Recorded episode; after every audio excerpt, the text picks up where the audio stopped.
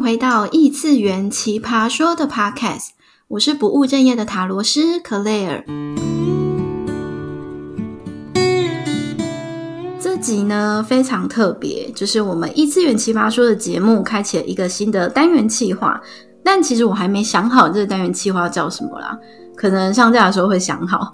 就是呢，我会陆续邀请不同领域、不同职业的朋友来分享。从他们的角度是怎么看待占卜算命这件事情，以及身心灵这种资讯啊，对于各个领域的他们生活上会有什么帮助跟启发呢？那今天我邀请到一位厉害的工程师来宾，要跟我们一起来聊聊理智脑个性的人是怎么看待算命这件事情的呢？让我们一起欢迎 Mina。Hello，大家好，我是 Mina。但但我觉得我没有我没有很厉害，不是没有，在我眼里，我觉得工程师蛮厉害的。因为老实说，我对工程师有一种莫名其妙的敬佩感。第一是你们的肝可能都锻炼的比一般人还要强啊。但我但我我我现在的工作其实也没有很烧肝诶，就是我都是准时下班。哦，好幸福哦。所以我觉得，就是大家可能对刻板呃工程师有一些刻板印象。但其实，就是工程师其实有很多种不同类型。对啊，但是虽然是这样讲啊，但是因为 Mina 也是台湾就是前几名的工程师，在公司前几名，对对，前几名的 公科技公司服务啦。哦，对对，但是是哪一间我也不会说，大家可以猜猜看，只是我不会公布。对啊，而且我觉得你们工程师就是蛮需要有实验家精神的，关于数字这个方面。嗯，这倒是，而且我觉得就是需要那种勇于认错的，勇于认错心态吗？对，就是就是应该说，因为会不断失败，所以你要必须要去接受那个不断的失败的那个过程。对，因为就是写程式还就算是学习曲线还蛮高的，所以中间就是你会觉得你很像一个就是什么都学不会的人一样。工程师有一点像是说，就是在拿那些数数据或者是数字，有点像说把它们配成各种组合，然后你要去看哪一种组合会成功。对对，有点像是这样子的逻辑，没错。哇，很厉害耶！因为你知道，大部分的人，至少我是啊，就是城市跟数字白痴。我觉得 应该没有哎，因为你们，我觉得你们是在不同的，像数字的话，呃，我记得你之前有提过说你就是擅长。哪一节什么灵数天赋？我就觉得，对啊，对啊，就是那是另外一种功用。对，我觉得能够把数字发挥功用的人都都算蛮厉害的，因为毕竟数字是一个比较抽象的东西啊，所以我觉得，对啊。但另外一方面，像那种就是会计师那种，我也是很佩服，就是他们可以细心到把数字处理到一个很精确的地步。哦，对啊，这个这个我也是没有办法，就是大家都是术业有专攻。嗯嗯，没错。对啊，那一开始的话，我们现在跟 Mina 聊一下，就是你是个有算命习惯的人嘛？就是在你过去的人生当中，呃，有，就是我第一次算命的话，其实是在我那个高中升大学的时候，因为那时候就是不太知道要选什么系，然后呃，我家人好像也。没办法提供我一些就是很有建设性的建议，所以他们就干脆把我带去算命。哎，应该很多人都有这个经验呢，尤其是大学，真的就是高中兼大学，这真的是人生中第一次，好像真的是要照自己感觉去做选择的一件大事。对，就是一个很重要的选择，大家都很怕选错。那你那个时候去算命过程是怎么样？那时候总共算了两次，哎，然后其实我觉得两次都还蛮荒唐的。我跟大家分享 分享一下我的经验，就是那时候我去第一次算命的时候，就那个算命师他是看我的八字，然后他就只跟我说：“你是两次都八字吗？还是是不同的工具？”两次是不同的，对，因为第二次的算是比较，就是他直接看到我的人，然后就是直接跟我说我的状态这样子。哦，就是有点偏通灵问世的那一种，对，嗯嗯嗯。所以第一次我去地外算命师的时候，他就只说了一句，他说我适合当工程师。然后这个时候我就会很想问说，哎，那有没有其他种可能？我就开始拼命问说，哎，那因为那时候我就是很憧憬设计类，我就说，哎，那我想我想去念什么建筑啊，还是什么室内设计？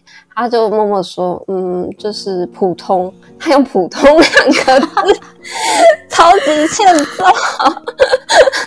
然后我家人也问了很多啊，他就说，哎，那如果是当什么老师啊，还是什么药剂师啊，就听起来。就是我家人就很喜欢什么师类的职业，然后他就帮我问了一轮，然后老师就只说两个字：普通。他从头到尾就除了工程师以外，他就只有普通两个字。对，那你有问他说为什么普通吗？就是为什么？没有，可是他就说他看到了，看出来就是我就只适合做这个，只适合跟数据相处，是不是？对，而且他他好像有特别说是就是软体工程师，因为就是写软体的，对，就还蛮特别，因为工程师也是分很多类型嘛，然后他就很局限在软体工程师这一块。那你那个时候去算之前，这会是你的选项吗？可是因为那时候就是我去算之前，我就其实真的对各个职业不大不大清楚他们到底在干嘛，所以我就是也是很多人的状况，就是很多时候我们就是。才一个高中生而已，真的不知道这个社会在干嘛。可是就要我们去做一个重大的决定。没错，那时候就超级困惑，所以就是等于是一张白纸，然后去问 去问算命师。那这个第一个算命师，他你那时候给他算完之后，你是觉得对于你的选择来说是有帮助的吗？我觉得更困惑。你说为什么除了工程师以外都说普通？对啊，为什么我只有一种选择？就是觉得很莫名其妙。哦，对啊，了解。那第二个呢？第二个，第二个又更算命师更神奇了一点。第二个，哎，第二个你是那种就是他是自己有工作室，还是去庙里的那一种问世？比较像是自己有工作室的那一种。嗯嗯嗯。然后就是发生什么事？对，然后第二个，他好，我记得他其实有认真回答我每一个职业问题。嗯，但我唯一比较有印象就是有一样也是有问写软体嘛，然后有问就是电机系，因为呃会问电机系是因为就是我爸爸他是做类似的职业，所以我妈就想要帮我问，哎，那我如果念电机系会怎么样？然后那时候也说，哎，软体就蛮适合的。啊然后电机系哦，他就说你女儿去的话，可能会在课堂上睡觉，每个大学生都要做的事情，好吗？哎，可是可是我念职工系，我真的没有没什么在睡觉。哇，那你很强哎，是真的。大学时候睡爆了，有时候是直接在宿舍睡哦。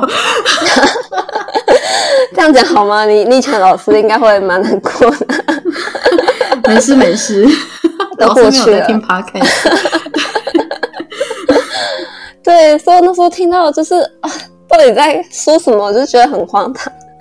但是我自己后来就是上大学之后，因为有认识电机系的朋友，然后就觉得听了就是哇，那个课程真的无聊到我应该会睡饱，真的会睡觉。就还好我没去这样。然后因为其实后来。呃，因为我那时候，呃，我那时候因为有分大学有分推甄跟分发，嗯，所以就是其实我是分发上，就是等于是我上哪间学校，他就直接就是看成绩到哪就去哪里这样，对，所以我也就是很很神奇的，就还是念了自工系，只能说这也算是某种命运的安排啦。对，就是我觉得是因为那时候我真的对这个职业就是完全不了解。对，哦，嗯嗯嗯嗯，那你现在回想起来，就是当年你迷惘的时候，透过算命这件事情，它有在你最后下笔决定的时候，成为你影，就是成为影响你的那个因素吗？我觉得以大学那一次的话，应该是没有，因为就是已经决定好的，就是已经决定。上了就去这样子，我觉得你那时候其实自己心里面就知道说好，我就分发上了哪一间，我就认命的去了。嗯嗯嗯，但自己后来好像也有一因为一些事情去算过，然后呃，你说是自己主动吗？自己主动想要去算，不是被拖去的。对，但是也是那时候好像也是决定要念什么学校，我好像很容易因为这种事就是觉得很困惑。但第二个就是再后来去算的，其实就有一点影响我的决定。然后怎么说？因为那时候。我在想说，就是我到底要上什么样的学校？因为我那时候有念研究所，就是有那时候有几个学校是有上备取，然后只有一个学校是正取这样子。对哦，很多人就是说就等备取，但是其实我后来做的决定是我决定就是选那个正取，因为嗯，对大部分人来讲，那个正取是跟那些备取学校来讲还是会有差异，他们会觉得说备取那些学校一定比较好。嗯，对，但是我觉得我算是没有后悔我现在做的选择，因为我觉得去了之后，我真的学到蛮多东西的，然后的确是，就是我在那间学校是有做一些，就是自己算是自我突破吧，就是所以其实还蛮开心，就是我觉得我选别的学校不一定会达到就是那样的学这样子的效果。嗯嗯嗯，哦，所以那时候是你后来指望去算的时候，那个算命师有建议你可以选这个证据吗？还是你原本自己就决定好了？我原本其实超级真的超级犹豫，就是因为就是大家都比较偏向说我就是等备去，但是因为那个正取就是我有刚好有喜欢的老师，然后对，然后那个老师也就是表明就说如果你要选我，就是你就不要再去等其他学校。然后我这个人就是我不知道是太善良还是怎样，就是我就觉得哈，如果我已经答应你了，我就不想要再有变数。对，我不想要唬烂你之类的，就是让大家都不开心。对，所以就是因为这个因素，然后那时候就真的很犹豫。所以其实原本是真的没有答案，但是去了之后，就是才决定要选正取那间学校。哦，哎，其实我最近也蛮多个案，他们是有一点类似的这样子的状况，就是因为毕竟现在也已经年底了，很多很多大学生他们是卡在一个可能面临转学考啊，或者是。就是毕业之后要不要再进研究所的这个阶段，就是在考虑未来。嗯嗯嗯。那其实我这边遇到的最近啊，有一些个案是，其实他内心已经知道自己想要成为什么样子，可是他很迷茫，自己到底能不能够做到，所以会不是很勇敢放手的去抓住那个机会。然后通常这时候呢，他们抽出来的牌很多都会。例如说，可能他真的要相信自己的声音啊，就是牌的感觉，就是他必须要相信自己的声音啊，或者是呃，其实这个勇敢勇敢相信自己的过程，就是他现阶段的课题。我觉得是诶，因为我自己就是自己的经验来讲，我觉得也是这样。因为其实既然心里有那个声音，其实通常代表说，其实它是一个你心里面的直觉。那就是有时候你反而想太多，我觉得。就是也也不是一件好事，就是其实你有时候往那个直觉走，其实是真的会想要得到你想要的答案。对我觉得就是给自己，就是多鼓励自己，多相信自己的选择。然后如果选择如果已经做了，那就是不要再怀疑自己。就就是对，因为很多人就是做这个选择，然后他就一直拼命怀疑说，啊，如果我当初选另外选择会不会比较好？然后但怎么样，其实真的就已经回不去了。对啊，这时候就要告诉自己，没有，你现在这个选项就已经是最好的，就是要拼命说服自己。对，对啊，有时候其实这就是一个活在当下的过程啊，因为其实人生没有真的错路嘛，就是你怎么绕，其实你还是会绕回来啊，只是时间的问题而已。哦，没错，对啊，而且考试这件事情，很多时候它并不是只有在考你的能力，它在考你对自己的自信还有耐力。嗯。而且其实我觉得，不管自己选了什么，其实那些那些事情，其实对自己将来是一定有帮助。就是不要永远不要觉得说，就是啊，我选了选了 A，然后我选就是我 B 选不到嘛，所以我就就只能一直走 A。其实就是没有那么严格，就是你将来走 B 的时候，说不定你会觉得你在 A 学的东西其实也很有用哦。哎，那这个过程，你刚刚讲的这个，就是哎，你搞不好。不要觉得选选 A 是错，搞不好 A 未来也有用。这个会不会跟你们在工作写程式的概念有点像？怎怎么说？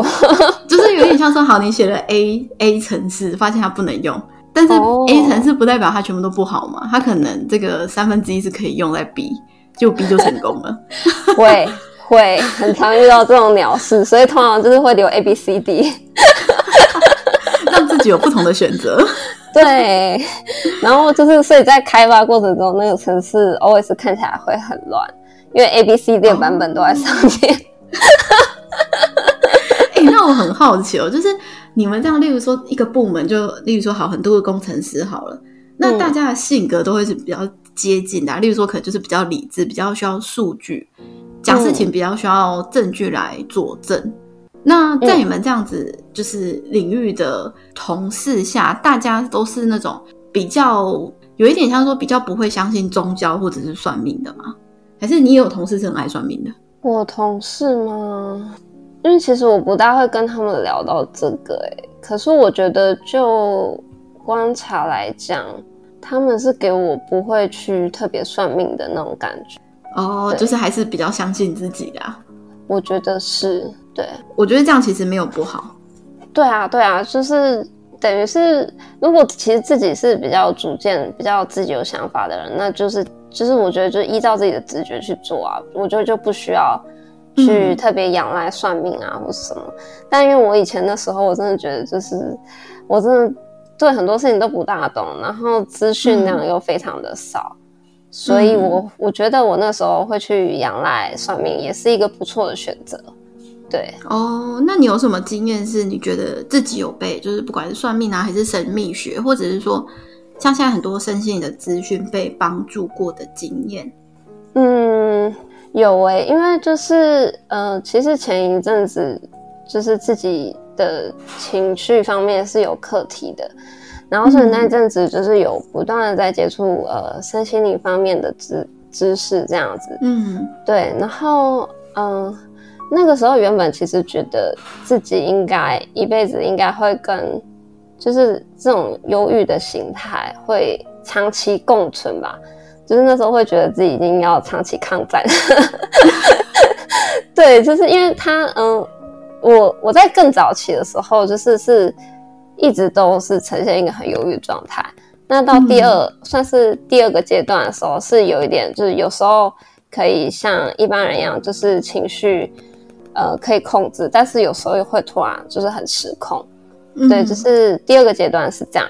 所以那时候我原本是会觉得说，我应该是会长期就是处于这个阶段，但是你那个时候有问自己为什么吗？就是有问自己说为什么会有这样子的现象吗？嗯，其实就是因为那时候就是也是持续不断的做功课，就是想说，我就是想要找出一个原因。然后，所以就是我那时候有尝试去咨商，然后有就是不断做功课嘛。那后来就是有发现自己的一些问题，对。然后，嗯，发现问题到解决问题，其实中间还有一段 很长的过程。就是发现了，但是真的要去做到，其实有时候是一件蛮困难的事。然后，所以最近是因为就是呃，我觉得是因为我持续努力吧，然后再加上就是最近刚好换了职场环境，所以就觉得就蛮意外，就是最近的情绪都非常的稳定，然后就会觉得就是每天都很满足，然后我也没想过说，没想到自己可以有这种状态，然后持续那么长的一段时间。对，那你经历了前面那个比较低潮的情绪课题之后，你有觉得你比较了解自己吗？哎，原来我有这样子的一面。有啊，我觉得算是了解很多事情哎，因为嗯，其实老实讲，就是从小到大，哦，我的家人其实并没有给我太多的依靠，所以就是很多自己，嗯，很多情绪方面的问题都是要靠自己去解决。那因为自己就是以前什么都不懂嘛，反正就是也我觉得有点像是一方面也是有我自己的实验精神啊，就是我也想说，哎，那个也试试看，这也试试看，然后看哪一个到底就是对我自己比较帮助。那后来其实我觉得最重要的事情就是要先了解自己，然后就是要要愿意接纳自己的每个情绪状态。嗯，对，因为以前就是我会觉得。很难过是一件很不好的事情。对，哎，这个其实也是很多人的症结点就是很多人会应应该是说在好转，或者是你想要去让这个负面情绪走掉，其实最重要的是你要接受这个现况。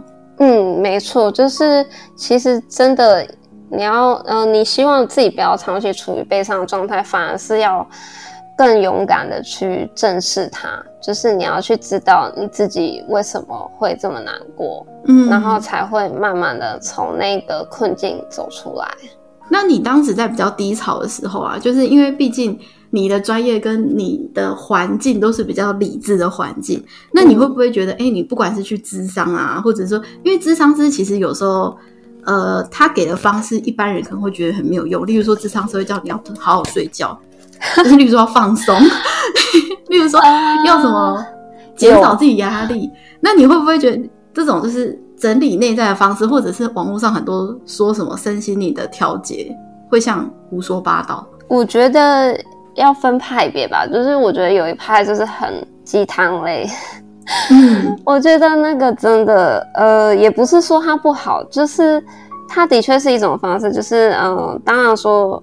一般会说舒压，可能会透过什么呃运动啊，然后芳疗啊，或是什么之类的。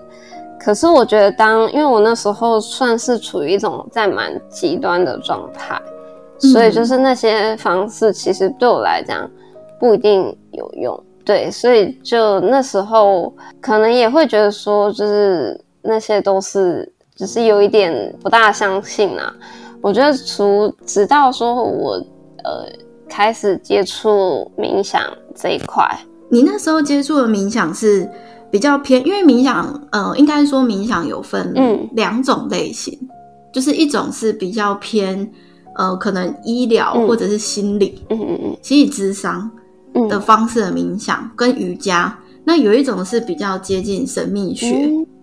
你那时候接触的时候是哪一种？其实我也不确定，哎，就是。我最一开始接触的就是，他反而比较着重于深呼吸这一块。哦，嗯，那就是比较着重在像运动啊，就是瑜伽类的。是我最一开始接触的时候，我会觉得这个东西好像没什么用。但其实我自己后来又接触，就是我因为我看了好几次不同的智商，然后后来就是第二次去的时候，他其实有一直强调说，冥想其实是专注于当下。嗯。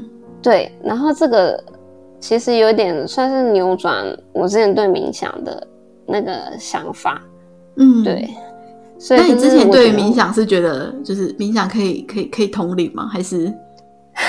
你大部分人没有听过冥想，会觉得这个是怎样？是禅修人才要做的，是不是？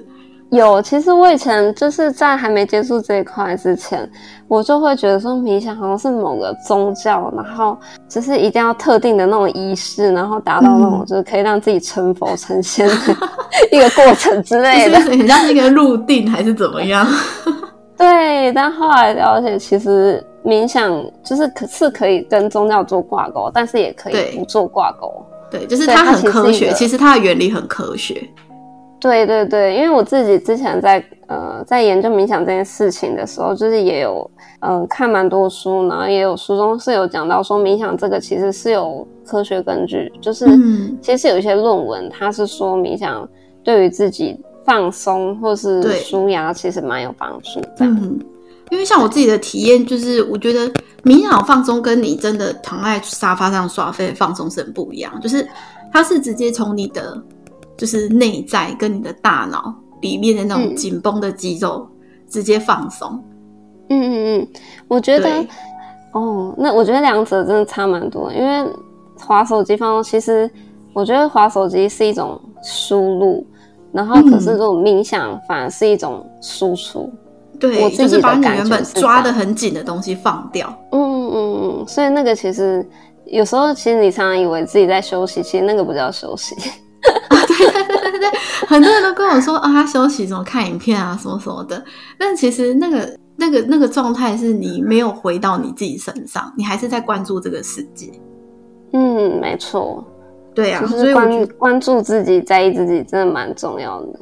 对，没错，哎，这是一个爱自己很重要的基础。哎，就是很多人都会说爱自己，就是现在已经不像以前，以前可能几年前大家会觉得爱自己是要买，例如说名牌包、买好的东西、吃好的东西，可是。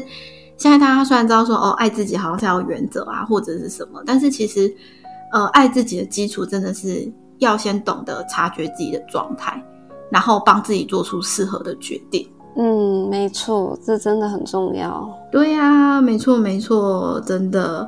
那你自己觉得，就是因为你有给我算过塔罗牌，你有给其他人算过吗？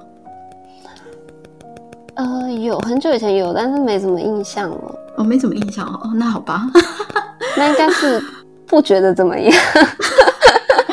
这我们就不，那那这我们就不多聊了。那你自己，那我们那我们来聊，就是如果就是应该说你自己对于就是呃有体验过塔罗，你觉得塔罗跟对就是对你的帮助，跟你前面说的那种就是八字算命的帮助有什么不一样？嗯，我觉得差蛮多的，因为其实八字那个算命会比较像是会比较像是就是以你就是既定的。人生也不人生，就是你出生的那些年月日，然后去计算出一个结果。那那个事情其实是固定的。那塔罗其实你呃，如果有算过的，应该都知道，它其实是会有，就算是一样的牌面，就是可能不同的塔罗师解释出来的也会不一样。对，那我自己会不一样。嗯，我自己去了解塔罗。的那个背后的逻辑，就是因为其实有人说过，就是塔罗其实是透过呃自己的直觉来解决问题。对，还有你的潜意识，就是你抽的牌其实会跟你的潜意识有连接。对，然后塔罗斯就是其实有点像是在帮你的直觉做一个解说的角色。嗯，对。然后我那时候我就我那时候听到这个，我觉得哦，这个就是我还蛮还蛮合逻辑的，因为我觉得。呃，其实每个人身上都会有那种直觉，嗯，然后会帮助自己来解决事情。对，对，没错，因为直觉其实它也是一种我们的感官知觉，只是因为我们生到这个世界，就是大家都会相信自己没那么厉害，也，可是因为刚好在这个时代，就是我觉得有点像是资讯爆炸时代。所以就是大家会觉得哈好像别人说的比较有用，自己说的就就会不把它当一回事。对啊，就我觉得这样子有点可惜。对，就是很多像我来这边很多个案，他们在迷茫的时候，都是因为他们已经长期太习惯用外在别人觉得好的东西，或者是别人觉得适合他的东西来评断自己，所以他已经太常年没有在练习相信自己。那等到他哪一天真的很迷茫的时候，他也没办法一夕之间马上听到自己的声音跟认同自己。我觉得这个确实是现在人大家需要很大幅度的去保持自己的知，就是察觉状态了。嗯，这真的是很重要，但说实在也是真的蛮难的，需要花很多时间去学习这件事情。对呀，但是我是觉得不用担心啊，因为现在真的是。这个时代，就是尤其我们即将进入一个水平的时代，就是大家二水平的时代，就是二零二三年啊，就是二零二三年确实是人类很重要的一年。就是这些身心的东西，我觉得它会更广泛，让大家更有不同的角度去看待自己的人生。嗯嗯嗯，这样很好。对，其实我觉得这是现代人蛮需要的一件事情。对对，没错。好啦，那今天很感谢米娜的分享，谢谢大家的收听。好啦，那我们今天节目就先到这边喽。喜欢今天的内容，记得订阅并到 Apple Podcast 给我五星好评。我们下期再见喽，拜拜。